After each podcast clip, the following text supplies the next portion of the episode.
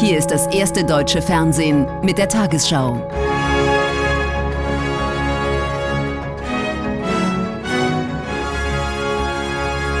Heute im Studio Susanne Daubner. Guten Abend, meine Damen und Herren. Ich begrüße Sie zur Tagesschau.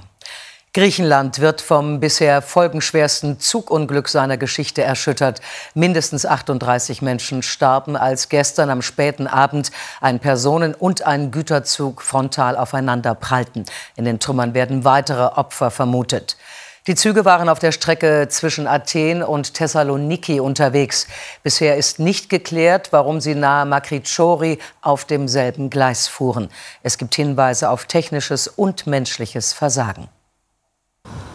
Ausgebrannte Waggons, die Lokomotiven der beiden Züge völlig zertrümmert. Den ganzen Tag über suchen Rettungskräfte nach Überlebenden. 342 Passagiere, darunter viele Studierende, saßen in dem Zug von Athen nach Thessaloniki, der um kurz vor Mitternacht mit einem entgegenkommenden Güterzug zusammengestoßen ist. Es war wie ein Erdbeben, ein Zusammenprall. Alles, woran ich mich erinnere, ist das scharfe Abbremsen und plötzlich sehe ich Funken und Flammen am Fenster. Es hat neben uns zu brennen begonnen. Und er hat ein Loch gefunden und da sind wir raus. Wir wissen nicht, was in der Kabine vor uns passiert ist. Die Staatsanwaltschaft ermittelt, warum beide Züge dasselbe Gleis befuhren. Der Streckenverantwortliche wurde festgenommen. Die Regierung steht unter Druck. In wenigen Wochen stehen Parlamentswahlen in Griechenland an und die Eisenbahngewerkschaft hatte erst Anfang Februar gegen Sicherheitsmängel protestiert und vor einem Unglück gewarnt. Am Mittag versprach Ministerpräsident Mitsotakis Aufklärung. Wir werden die Ursache des Unglücks herausfinden. Wir werden alles, was in unserer Macht steht, tun, um zu verhindern, dass so etwas wieder passiert. Der Verkehrsminister erklärte seinen Rücktritt. Unterdessen ist das Land geschockt. Vor dem Krankenhaus im benachbarten Larissa spenden viele Bürger Blut. Andere hoffen, ihre vermissten Angehörigen noch lebend zu finden. Die Feuerwehr will morgen in den Trümmern die Suche nach Vermissten fortsetzen.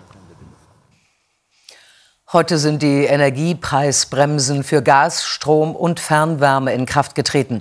Rückwirkend seit Jahresbeginn gelten damit Preisdeckel für 80 Prozent des Verbrauches aus dem Vorjahr. Wenn der tatsächliche Preis höher liegt, erstattet der Bund automatisch die Differenz.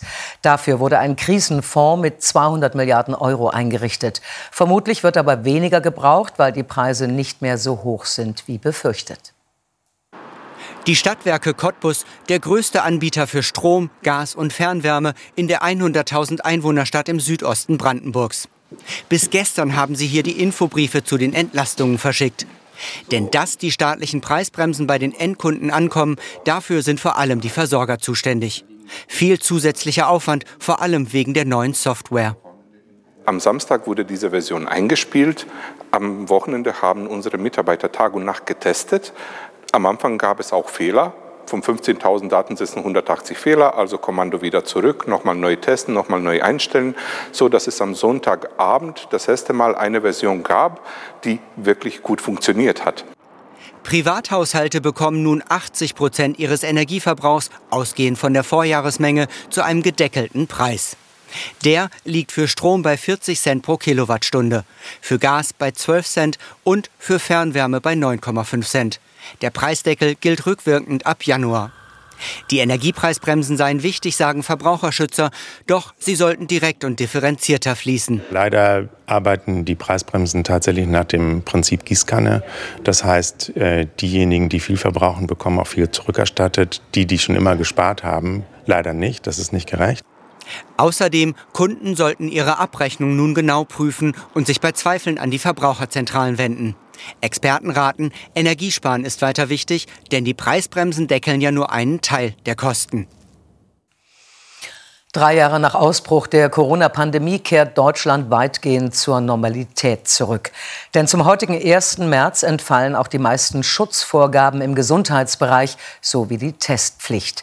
Wer in Praxen, Kliniken und Pflegeeinrichtungen lebt oder arbeitet, muss zudem keine Maske mehr tragen. Für Patienten oder Besucher ist sie aber noch bis zum 7. April vorgeschrieben.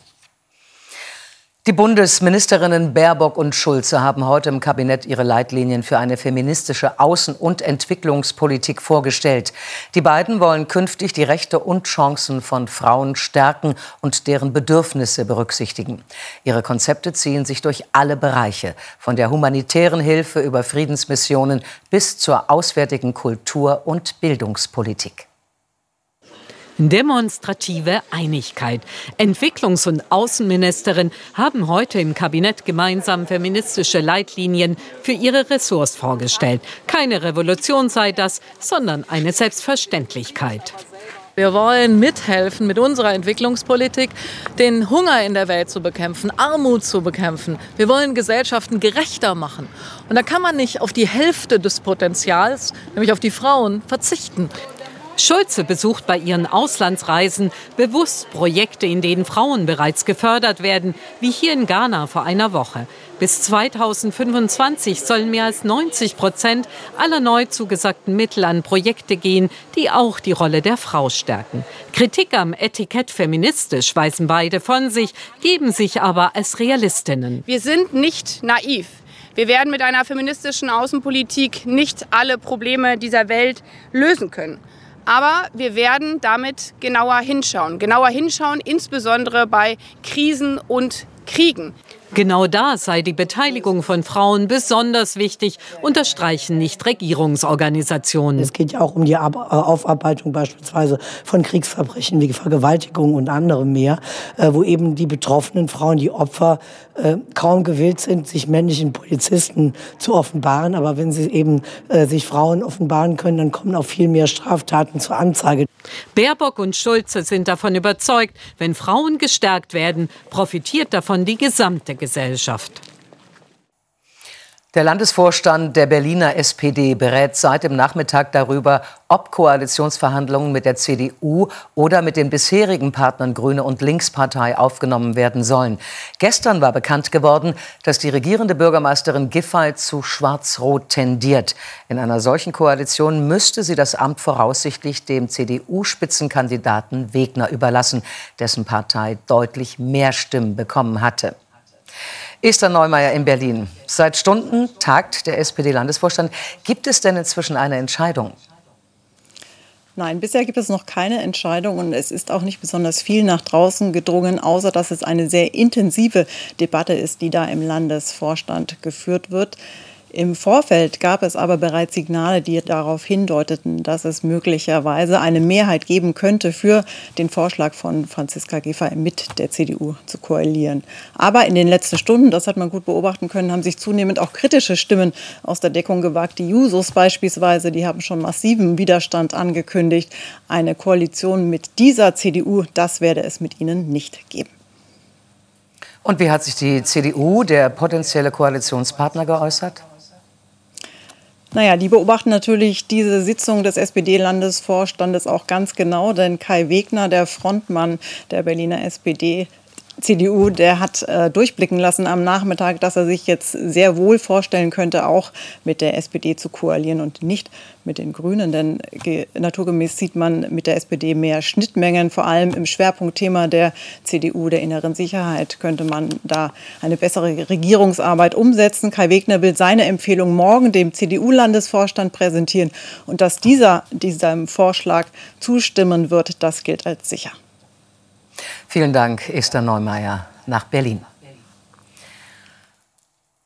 Der Lage auf dem Arbeitsmarkt ist im Februar weitgehend stabil geblieben, trotz der schwachen Konjunktur.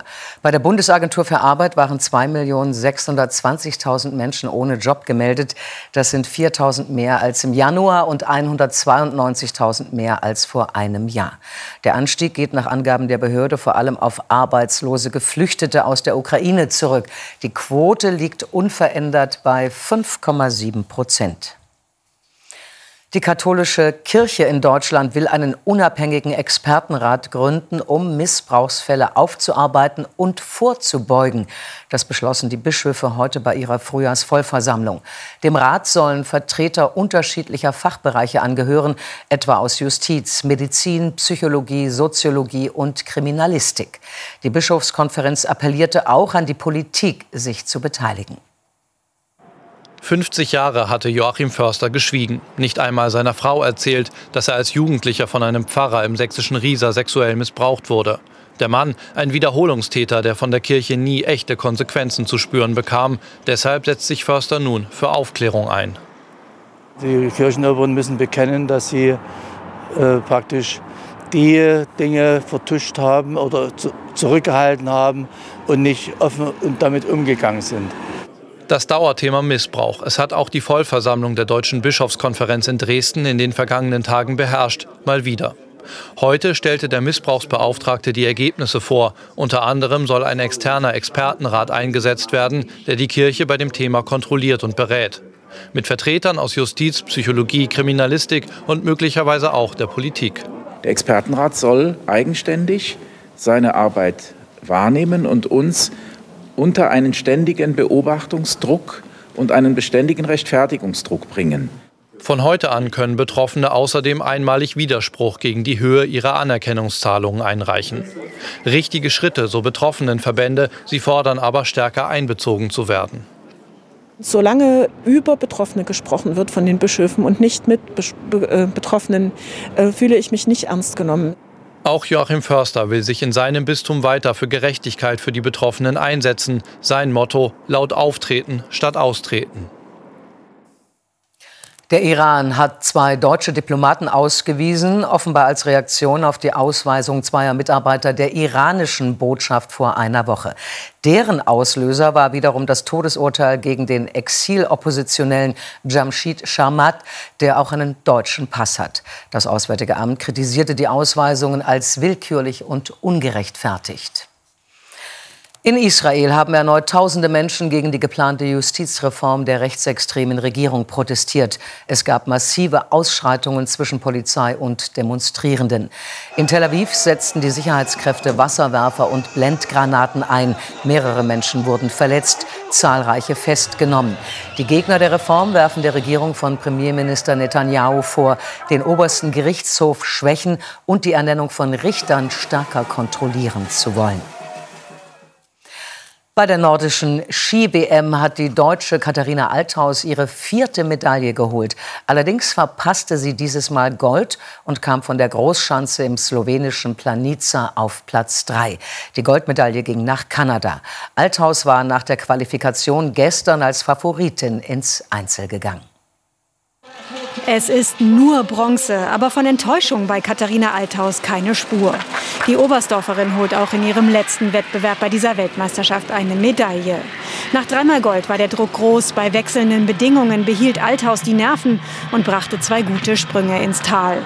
Nach dem ersten Durchgang war sie Dritte. Im zweiten flog die 26-Jährige 128 Meter weit und musste sich nur Siegerin Alexandria Lutit aus Kanada und der Norwegerin Maren Lundby geschlagen geben habe ich noch keine daheim. Von dem her freue ich mich über meine erste Bronzemedaille. Und ja, was will man mehr? Vier Wettkämpfe, vier Medaillen. Ja. Eine Silbermedaille gab es zuvor für die nordischen Kombinierer im Teamwettbewerb. Julian Schmid, Vinzenz Geiger, Johannes Rützek und Erik Frenzel mussten sich nach Sprung von der Großschanze und einem hochspannenden 4x5 Kilometer Lauf nur Norwegen geschlagen geben. Österreich kam auf Platz 3. Die Lottozahlen.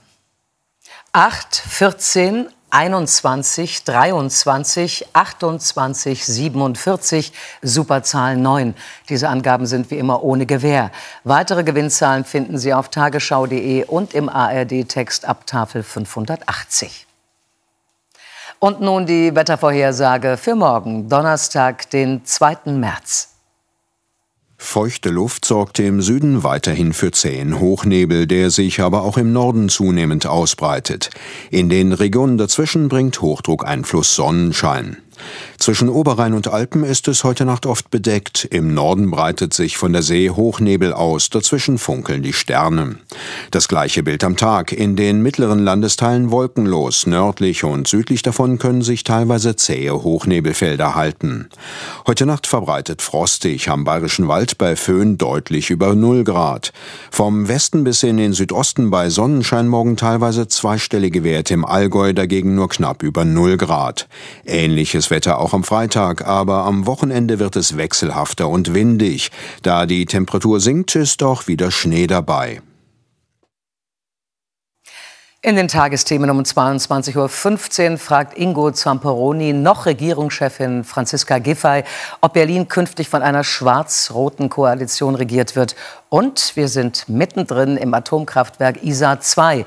Wie bereitet sich die Belegschaft auf den Ausstieg vor? Ich wünsche Ihnen einen angenehmen Abend.